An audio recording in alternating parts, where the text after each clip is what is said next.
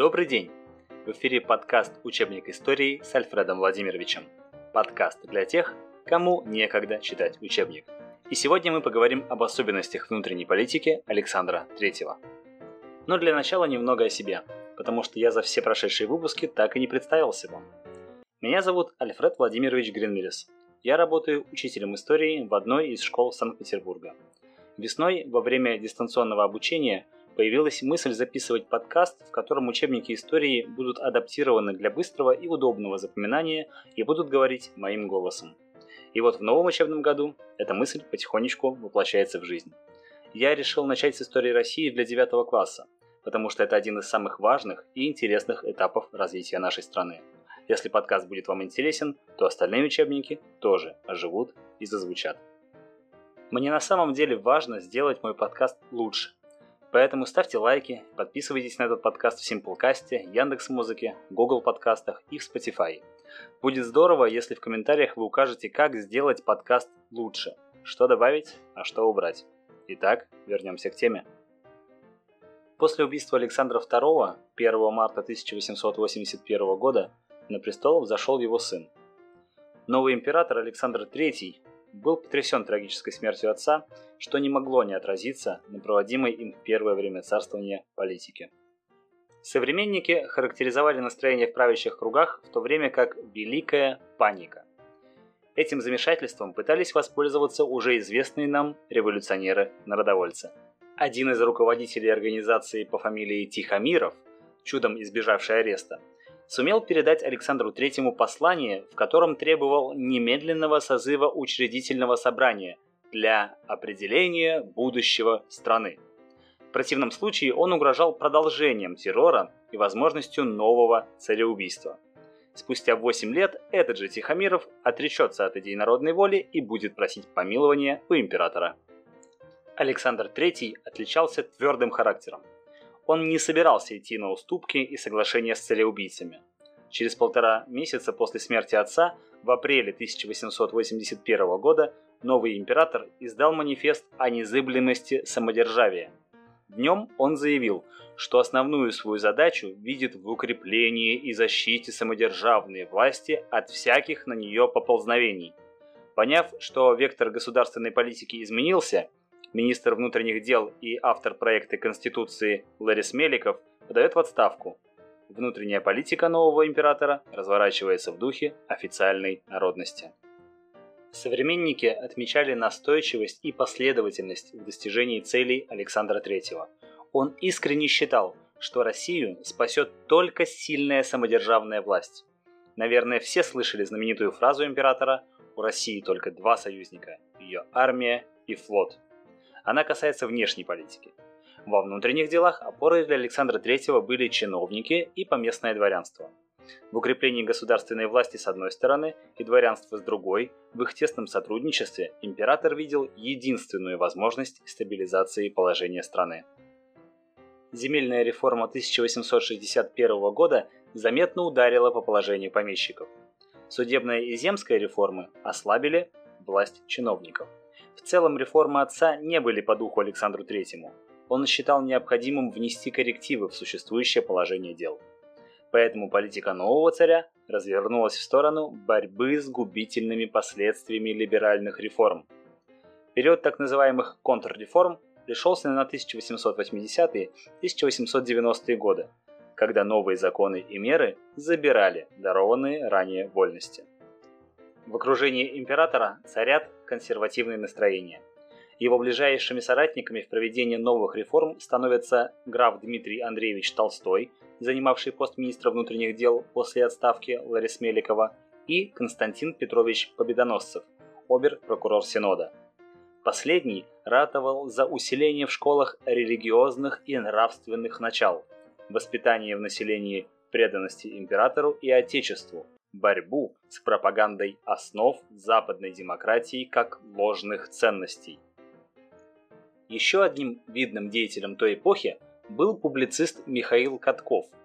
Его издания «Русский вестник» и «Московские ведомости» превратились в трибуну сторонников контрреформ. Публикации в изданиях Каткова нередко становились причиной скандальных отставок чиновников, перемещениях в правительстве, а также являлись причиной проведения различных проверок. В августе 1881 года Александр III утверждает положение о мерах к охранению государственного порядка и общественного спокойствия. Согласно документу, по представлению местных властей правительство могло ввести чрезвычайное положение в любом регионе. Это расширяло полномочия местных властей и по сути означало возможность издавать особые постановления, охраняющие общественное мнение, а также штрафовать и арестовывать до трех месяцев тех, кто эти постановления не соблюдает и выдворять неугодных за пределы губернии. Генерал-губернаторы и градоначальники теперь могли запрещать народные собрания, закрывать торговые и промышленные заведения, приостанавливать деятельность земств. Данные меры были направлены на укрепление власти чиновников. Для поддержки второй опоры царя, поместного дворянства, на местах была введена новая должность земского начальника. Они назначались министром внутренних дел из числа местных потомственных помещиков. С 1889 года земские начальники были поставлены во главе земского участка. На уезд обычно приходилось 4-5 участков.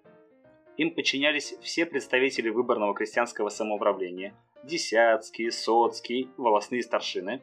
В обязанности земских начальников входили сбор податей, обеспечение воинской повинности, соблюдение порядка. При этом они могли штрафовать крестьян, подвергать их телесным наказаниям и сажать под арест. Выходит, что через введение земских начальников у крестьян снова отнимали обретенную свободу. В 1890 году последовала земская контрреформа, предполагающая возвращение дворянам контроля над земским самоуправлением. Реализовано это было путем изменения выборной системы. Для землевладельческой курии был вдвое снижен имущественный ценз, для городской значительно повышен. Крестьянская курия вовсе имела теперь только совещательный голос. Окончательное решение по предложенным кандидатам принимал губернатор. Новые реформы активно поддержали помещики старой закалки, хозяйство которых держалось за счет отработок. Но они, как правило, еле-еле сводили концы с концами и рассчитывать на них не приходилось. Процветающие же помещики быстро перестроились на новый лад и в большинстве своем поддерживали либеральное направление политики Александра II, поэтому нововведения были им не по душе. Таким образом, Самодержавие оказалось в сложном положении. Пытаясь спасти лояльное дворянство от разорения, правительство в 1885 году учредило дворянский банк, выдававший суды на льготных условиях под залог поместья. В первый же год было выдано около 70 миллионов рублей, что существенно замедлило ход угасания поместного дворянства, но так и не смогло его остановить. Преобразования коснулись и сферы образования.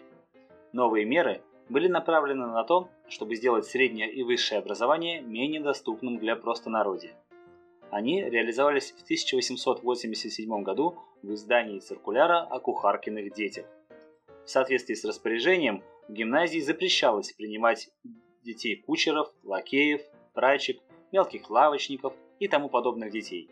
В образовательных учреждениях вводилась жесткая дисциплина и тотальный контроль высшие женские курсы были закрыты. Упомянутый ранее публицист Михаил Катков подготовил текст нового университетского указа, который был издан в 1884 году. В соответствии с ним практически полностью ликвидировалась автономия университетов. Ранее выборные ректор, деканы, профессора и прочие теперь назначались сверху. Университетское начальство боролось с кассами взаимопомощи, студенческими столовыми под артельным началом, землячествами, делала все, чтобы прекратить попытки студентов заявить о себе как в отдельной общности. Даже внешне нельзя было выделяться, так как снова вводилась единая форма. Кроме того, плата за обучение повысилась в 5 раз, с 10 до 50 рублей в год. Изменения коснулись и начального образования. В противовес земским школам активно расширялась сеть церковно-приходских – Новые школы открывались по распоряжению обер-прокурора Синода в каждом приходе, однако священники, бывшие там же учителями, не были готовы к такой нагрузке. В области цензуры власть снова завинчивает гайки. В 1882 году изданы временные правила о печати, ужесточавшие цензурные требования. Например, теперь издатели должны были сообщать имена авторов, печатавшихся под псевдонимами по первому требованию властей. Были закрыты журналы «Дело» и «Отечественные записки», газеты «Голос», «Страна», «Земство» и другие. Участились случаи приостановки деятельности изданий. А сейчас немного отвлечемся и вспомним, какие события происходили в мировой истории 30 ноября, в день выхода этого эпизода. 1700 год состоялась битва при Нарве между русской армией Петра I и шведской армией Карла XII. 1853 год. Синопское морское сражение во время Крымской войны, в котором русская эскадра под командованием вице-адмирала Нахимова разгромила численно превосходящую турецкую эскадру и обеспечила господство русского флота на Черном море. 1939 год. Начало Советско-финской войны. В 8 часов утра по приказу главного командования Красной Армии, части Красной Армии перешли границу Финляндии на Карельском перешейке и в ряде других районов. 1609 год. Галилео Галилей составил первую карту лунной поверхности. 1954 год. Американка Энн Элизабет Ходжес была ранена осколком метеорита Сулакога. Это первый задокументированный случай ранения человека внеземным объектом. 1982 год. Выпущен самый продаваемый альбом в истории музыки. Триллер. Майкл Джексон. Но вернемся к теме подкаста. Про крестьян Александр III не забыл. Помимо того, что он опирался на теории официальной народности, он также считал себя попечителем всех своих подданных. Так, 1881 году был издан закон о прекращении временно обязанного состояния были снижены выкупные платежи. Постепенно была отменена подушная подать, ее заменили налогами с доходов и другими косвенными налогами. В 1881 году был создан крестьянский банк для выдачи суд на покупку земель. Однако воспользоваться им смогли немногие из-за высокой процентной ставки. Различные льготы предоставлялись переселенцам на свободные земли. Особенно ярко попечительская политика Александра III проявилась в отношении рабочих. Правительство ввело ряд мер, позволяющих ему вмешиваться в отношения между рабочими и работодателями. Регулировался детский труд. Согласно указу 1882 года, дети до 12 лет вообще не должны были работать. С 12 до 15 лет могли трудиться только днем и не более 8 часов. За соблюдением нового трудового законодательства следил специально созданный орган – фабричная инспекция – более серьезные меры по ограничению произвола фабрикантов и заводчиков во взимании штрафов с рабочих были приняты в 1886 году. Новый закон устанавливал нормы штрафов, а главное, предписывал все штрафы собирать не в карман предпринимателей, а в специальный фонд, из которого рабочим оплачивались больничные и компенсации травм на производстве. Для рабочих были введены специальные расчетные книжки, где указывались условия их найма. При этом и для рабочих устанавливались ограничения.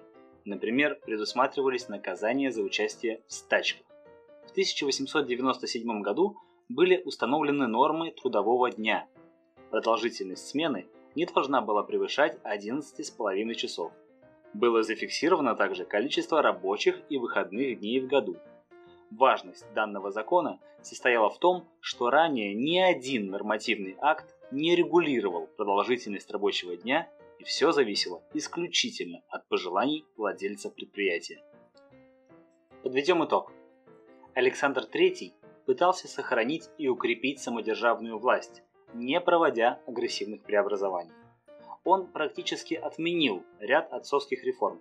Помещики снова получили власть над крестьянами, многие положения земской реформы были отменены, цензура ужесточена, а образование стало менее доступным.